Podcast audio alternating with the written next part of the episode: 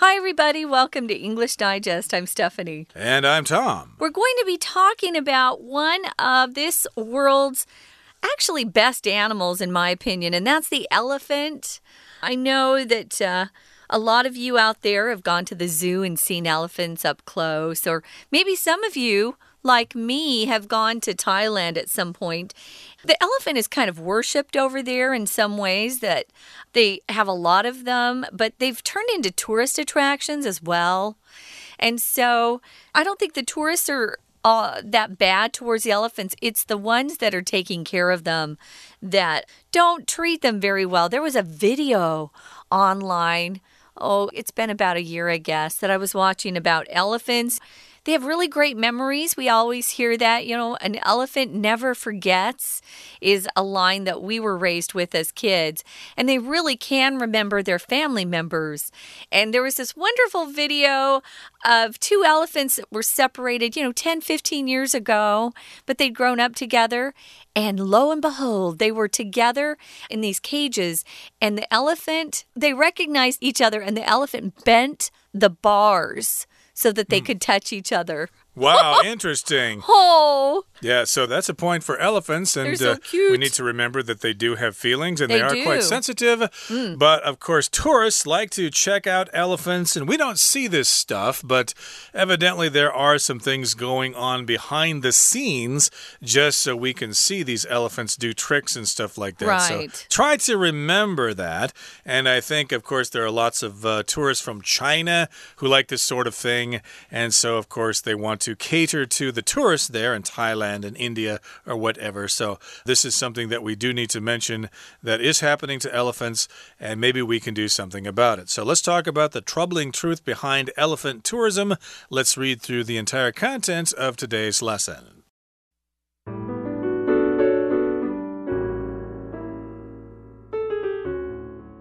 Lumbering gracefully through the forest, the Asian elephant is a sight to behold. It's no wonder that every year millions of tourists travel to countries like Thailand, Cambodia, and Laos just to experience these sweet natured animals for themselves. Many elephant centers promise visitors the chance to appreciate the impressive beauty of elephants up close. These centers are a dream come true for tourists. But behind closed doors, it's a very different story for the gentle giants themselves. Wildlife attractions, particularly those involving elephants, play an important role in Southeast Asia's thriving tourism industry. This is instantly visible in popular destinations like Thailand's Chiang Mai or Laos's Luang Prabang, where the number of elephant tours, sanctuaries, and experiences is rising substantially to keep up with tourist demand. The same is true of the region's captive elephant populations. In Thailand alone, the number of elephants living in captivity rose from 1,688 to 2,198 in just six years, according to World Animal Protection, WAP. Some of these elephants were bred in captivity, but others were ambushed and taken from the wild. Government corruption allows poachers to smuggle these poor creatures around Southeast Asia with relative ease. Elephants are intelligent social creatures with highly developed memories, and being taken from their herd can leave them with lasting emotional scars. But you won't see any of this if you go on an elephant ride or visit an entertainment venue where elephants perform tricks. Tragically, this is often because the elephants aren't used for this kind of tourism until they have completed brutal training regimes designed to suppress any natural behaviors that might make them disobedient or dangerous to tourists. Awareness about the dreadful implications of elephant riding is rising. However, few people realize that the dark side of elephant tourism doesn't stop at the saddle.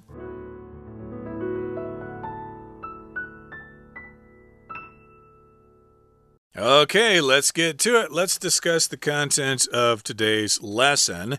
It's Unit 6, and we're talking about the troubling truth behind elephant tourism. Yes, that's a, a uh, popular form of tourism in countries in Asia, Thailand, India, and other places. And yes, people go to check out these elephants. Maybe they go for elephant rides or see them give shows and stuff like that. And we might think, oh, there's no harm in that. It's just an elephant. They probably treat them quite well. Otherwise, uh, they need to come back for shows. So if they did not treat them well, then they wouldn't be able to come out again. But we're going to talk about some of the cruelty that's going on with those elephants so that you can have a cute little show and take pictures and post them online and stuff like that. All at the cost of elephants' mental health and other issues. So, yes, indeed, the troubling truth behind elephant tourism. Mm. Here's the mm-hmm. first paragraph it says, Lumbering gracefully through the forest, the Asian elephant is a sight to behold. So if you lumber, that just kind of means you walk slowly, especially if you're describing something very, very big, like an elephant lumbering along. You could use that to describe uh, not just animals, but anything big, like a truck was lumbering down the road or something like that. Or maybe Fat Albert was lumbering down the sidewalk as he was walking to school. Yes, lumbering gracefully through the forest. Fat Albert was a cartoon character that we grew up with, and he was a really fat kid who probably walked a little slowly. Yeah. To lumber is actually a verb. Here's the gerund version. So it turns into a noun. The verb ing turns into a noun, but your vocabulary word is a verb to lumber. Lumber is actually something that we call wood that has been taken from a tree and sawn and in half, sawed in half, or whatever they do, and is used in building at one point, lumber. But here, if it's a verb, it just means something that's pretty large, I would say. It couldn't be a skinny person. I would say lumber, someone's lumbering when they're moving in kind of a very slow, awkward way. They're heavy, or it's heavy. Like Tom said, it could be a truck especially a truck which has a lot of equipment on it and it's going kind of slowly. So we're describing the Asian elephant. I just looked up how long they lived. The typical age is 60 years, but we had the famous elephant you were telling me Lin Wang. Lin Wang, yeah. Yeah, he lived a long time, much longer than 60 years, that's for sure. But I'll have Tom tell you about him in a minute. So, a sight to behold, guys, this is a phrase we use quite often. If you haven't seen a friend or a family member in a long time and, you know, they fly into town, you could say, Oh, aren't you a sight to behold? It's something that you're happy to see. Right, a sight to see, a sight to behold, something to experience. It's no wonder that every year millions of tourists travel to countries like Thailand, Cambodia, and Laos just to experience these sweet natured animals for mm. themselves. So I guess these are some of the countries you can go to to see elephants. Thailand, of course, Cambodia is right next to Thailand, and then Laos is also right next to Thailand as well. And I guess you can go to those countries to see elephant shows, among many other attractions. And we're describing them as being sweet natured animals. They're kind of gentle, they're not aggressive like bulls or like uh, crocodiles or something like that. Uh, elephants are fairly gentle. I'm sure they'll get angry though if you they make do. them mad. Yeah, they can. Uh -huh. You got to watch out. But uh, sure. basically, for the most part, they're pretty mellow. They're pretty down to earth. They are sweet natured animals. Yeah, they can be protective if you're hurting a family member, um, which we refer to elephant herds as just herds, but that's actually a family of elephants. So many elephant centers promise visitors the chance to appreciate the impressive beauty of elephants up close.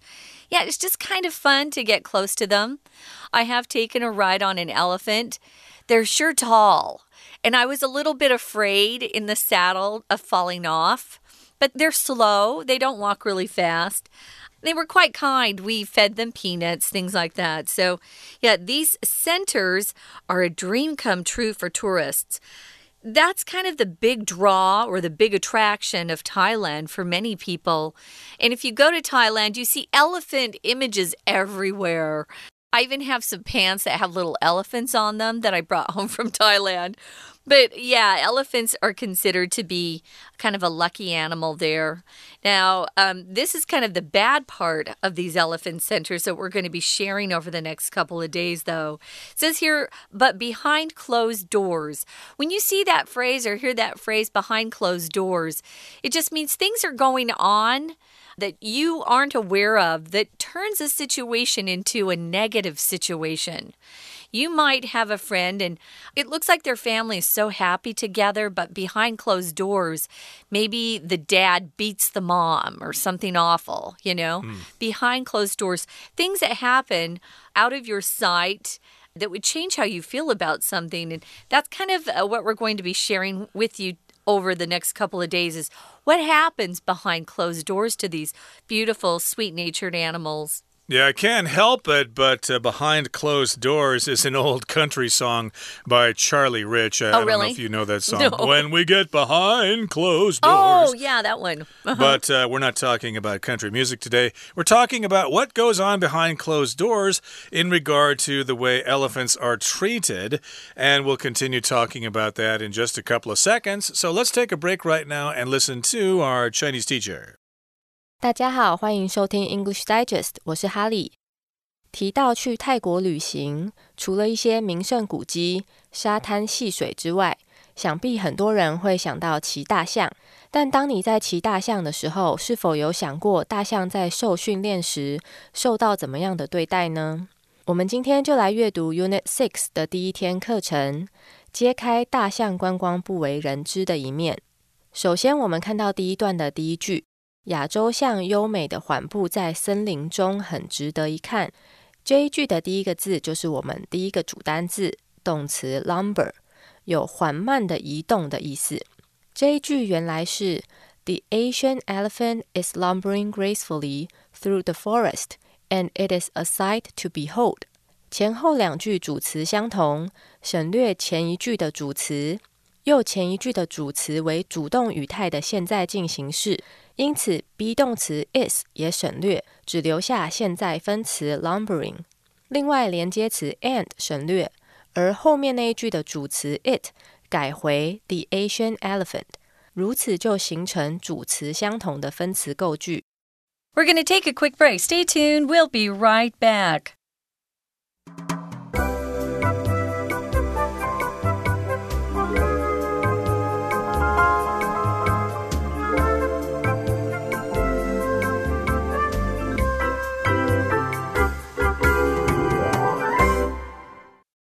Welcome back, everybody. We're talking about the troubling truth behind elephant tourism.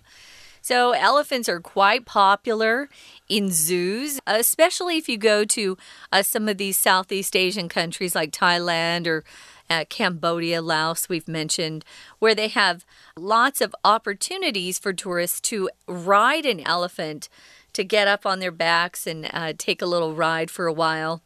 I have to admit, it was fun with my friends. There were uh, four of us together, and we went, and all of us got on elephants at the same time. It was pretty awesome. Is this recent? Oh, no, it was after I first moved to Taiwan. So back in 2005.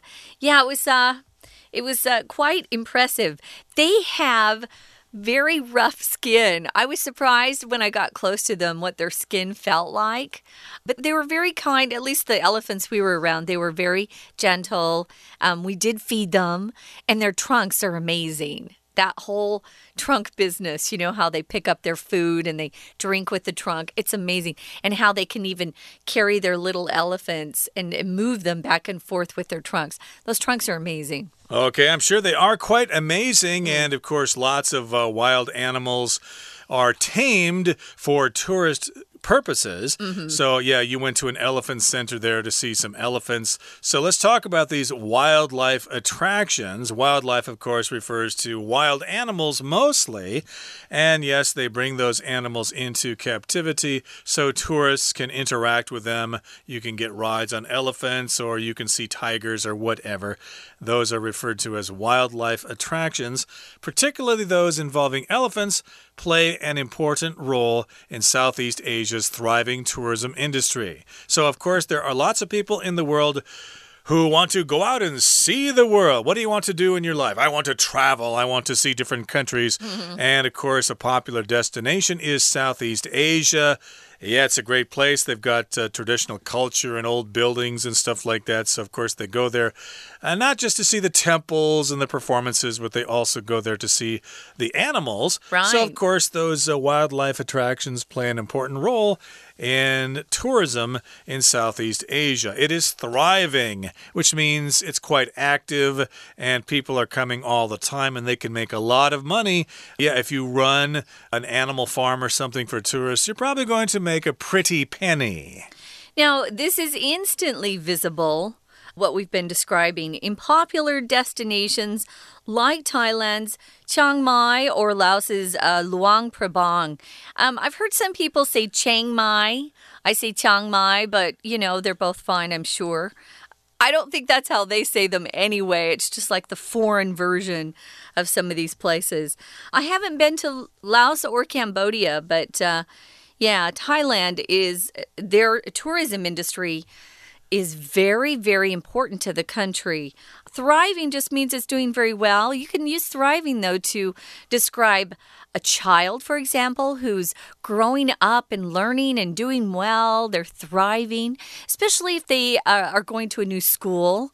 You know, you might worry about how they're fitting in. Oh, Johnny's thriving there. He's just loving it. So, some of these popular destinations where they have a number of elephant tours, sanctuaries, and kind of experiences that you can sign up for, all of these things are rising substantially to keep up with tourist demand. I wanted to point out this particular sentence is a little tricky, and you might think, hey, why are they using a singular verb is when they've been talking about all this plural stuff like elephant tours and sanctuaries and experiences? Why aren't they saying are rising? Guys, if you look back, you're going to notice it has where the number of and that's the noun that you're going to want to um, match up with your verb. So the number is rising substantially. So the number's going up to keep up with demand. And demand can be countable or non count. Here it's non count because we're talking about generally what people want, not specific things they're looking for. Those would be demands, but here's just demand. Yep, there is much demand to see elephants, for example. Uh -huh. Or you could say, hey, my boss made an unreasonable demand, so I quit the job. So there's an example of demand being Uh-huh. used as a countable noun, but here again, as you said, it's uh, referring to what people want to see. So demand is high here for people to see these elephants. So we use the non count form here. And the same is true of the region's captive elephant populations. Captive here is an adjective, it just refers to animals that are kept by humans. They're not wild, they're captive, they're kept in cages or in a restricted area. Yeah, they're confined. They're um, not able to go where they want to go. If a person's captive, um, maybe they've been uh, kidnapped, they're in prison, or they're put into a room and they can't get out, they're captive. But you could have a captive audience, which means you're performing and the audience is so interested in what you're doing they can't look away. So we use it that way too, but here it simply means these elephants don't have their freedom anymore. So, yeah, it's kind of sad. In Thailand alone, just considering this one country, the number of elephants living in captivity really rose quickly in just six years. So it went from 1,600 to 2,100. According to this group called World Animal Protection, they probably do a lot of studies and gather together data on elephants and other animals. And it goes on to say some of these elephants were bred in captivity. Breed is the verb there, so bred is the past tense. Basically, to raise them there, to have them be born there, and they grow up there. But others were ambushed and taken from the wild. Here we've got the word ambush that oftentimes happens when we talk about military attacks. Maybe you were ambushed by the mm-hmm. enemy, they attacked you suddenly and by surprise, and you were all taken prisoner or you were killed or something. So, in this particular case, these animals were basically attacked or captured in the wild and they were taken prisoner. They were basically taken and held captive. Yeah, so they were ambushed. So, government corruption uh, corruption is when um, someone's doing some illegal things. Usually, it has to do with taking bribes, but their conduct is dishonest. So, they're taking bribes perhaps from these poachers. A poacher is someone who goes onto private land to either uh, hunt or fish illegally. Here, they're poachers who are smuggling these poor elephants across uh, Southeast Asia. And they can do it easily because the government's been paid off not to notice. So if you smuggle, guys, it just means you're moving illegal goods into or out of a country. If you're smuggling drugs, especially in or out of Taiwan, you're in big trouble. Right. Sometimes people smuggle drugs in. I think when I first came here to Taiwan, uh, people were smuggling cigarettes in from China into Taiwan. Why? And you could buy them on the street. I guess you could make money that way. I haven't seen mainland cigarettes in years, so I guess they stopped that. But in any case, here, yes, government corruption allows the poachers to smuggle these poor animals around Southeast Asia very easily. Mm -hmm. And elephants are intelligent, they're social creatures, and they have highly developed memories, as we've been talking about. And being taken from their herd can leave them with lasting emotional scars. Different groups of animals have different words to refer to their groups, like a flock of seagulls, a school of fish, and in this case, a herd of elephants. You could also say a herd of whales and a herd of cattle. A herd of sheep, yeah. Yeah, so they really get close to their uh, fellow elephants in the herds. But you won't see any of this if you go on an elephant ride or visit an entertainment venue where elephants perform tricks. Tragically or very sadly, this is because the elephants aren't used for tourism until they go through this really brutal training. We're calling it a regime. A regime is a system or way of doing things, and it's always coming from above. So the elephants don't get to decide how they're trained. Brutal means pretty harsh pretty awful. And they train them that way so that they can suppress or take away or control natural behaviors that might make them a little bit disobedient among the tourists. And that could be dangerous, of course. Disobedient means someone is not obeying. Uh, they're. So, yeah, it's kind of sad they have to go through this awful training. It also probably takes away some of their natural, spontaneous personalities. So, mm. awareness, being aware of how dreadful this is or the dreadful implications of elephant riding is going up, is rising. Dreadful just means really bad. Oh, that meal I had was dreadful, tasted awful. Dreadful uh, just means it, it causes suffering, fear, and happiness. It was extremely bad or very serious. And we've got dreadful implications, which uh, basically refers to the things that could happen. Dreadful consequences of elephant riding that is rising. The elephants are suffering more and more. However, few people realize, or not many people know, that the dark side of elephant tourism doesn't stop at the saddle.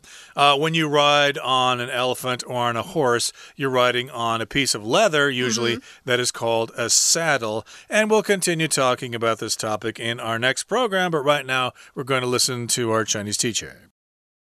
我们接着看到第二段的第一句：野生动物景点，尤其是那些和大象有关的，在东南亚蓬勃发展的旅游业中扮演着重要的角色。本句的主词是 wildlife attractions，所搭配的动词是 play，两者之间的 those 则是指 wildlife attractions 作为同位语用。Those 后面原本是 those that involve elephants，关系代名词 that 在此做主格用，后面的 involve 为主动语态，因此省略关代 that 之后，动词 involve 变成现在分词 involving。我们接着看到第二段的第三句，The same is true of the region's captive elephant populations。东南亚受监禁的大象数量也是如此。 形容词 captive 是指被监禁的、被俘虏的。片语 take somebody captive 或是 hold somebody captive 是指监禁某人。The soldier was tortured when he was taken captive by the enemy。这名士兵在被敌军监禁时遭受折磨。我们接着看到下一句有一个和 captive 相关的名词 captivity。captivity 有监禁、圈养的意思。片语 in captivity 就是指被监禁或被圈养。Some people consider it cruel to keep animals in captivity in zoos。有些人认为把动物关在动物园是残忍的。另外，capture，c a p t u r e，则是动词，有捕获、俘虏的意思。Rebel forces shot down a fighter jet and captured its pilot。 叛军击落一架战斗机，并俘虏其飞行员。第二段的最后一句提到，为何非法猎捕大象在东南亚无法被完全取缔的原因。我们看到这一句，政府的腐败使盗猎者相对容易的在东南亚各地走私这些可怜的动物。名词 corruption 是腐败、堕落、贪污的意思。这个字的动词和形容词都是 corrupt。C O R R U P T，动词有使腐败、使堕落的意思，形容词是指腐败的、贪污的。The general overthrew the corrupt government and promised to bring back democracy。那位将军推翻了腐败的政府，承诺要恢复民主体制。另外，本句最后有一个片语 with ease，意思是容易的、不费力的。To everyone's surprise, the little boy lifted the gigantic rock with ease. 令人惊讶的是，那名小男孩轻易地举起了这块巨石。要注意的是，at ease 和 with ease 的意思不同。At ease 是指自在、不拘束。The speaker tried to make himself feel at ease before giving the speech. 这名讲者在演讲前试着让自己放松。 我们接着看到文章的最后一段，有一句 tragically 开头的长句。首先，not until 指的是直到怎么样才怎么样的意思，所以本句说明，直到大象完成设计来抑制任何可能使他们不服从或对游客构成危险的自然行为的残酷训练制度后，才被用于这种观光业。这一句的 regime 这边是关系代名词 that 省略后的用法，原句是 regimes that are designed to suppress any natural behavior。其后的动词为被动语态，所以 be 动词 are 省略，只留下过去分词 designed。本句的最后再用了一个 that 关系子句修饰名词 natural behaviors，说明是会让大象不服从或是对游客造成危险的自然行为。以上就是今天的课程，谢谢大家收听。And that is it for today, everybody. But please stay tuned to our program for our next program because we're going to continue talking about the troubling truth behind elephant tourism. Please join us then. From all of us here at English Digest, I'm Tom. I'm Stephanie. Goodbye. See ya.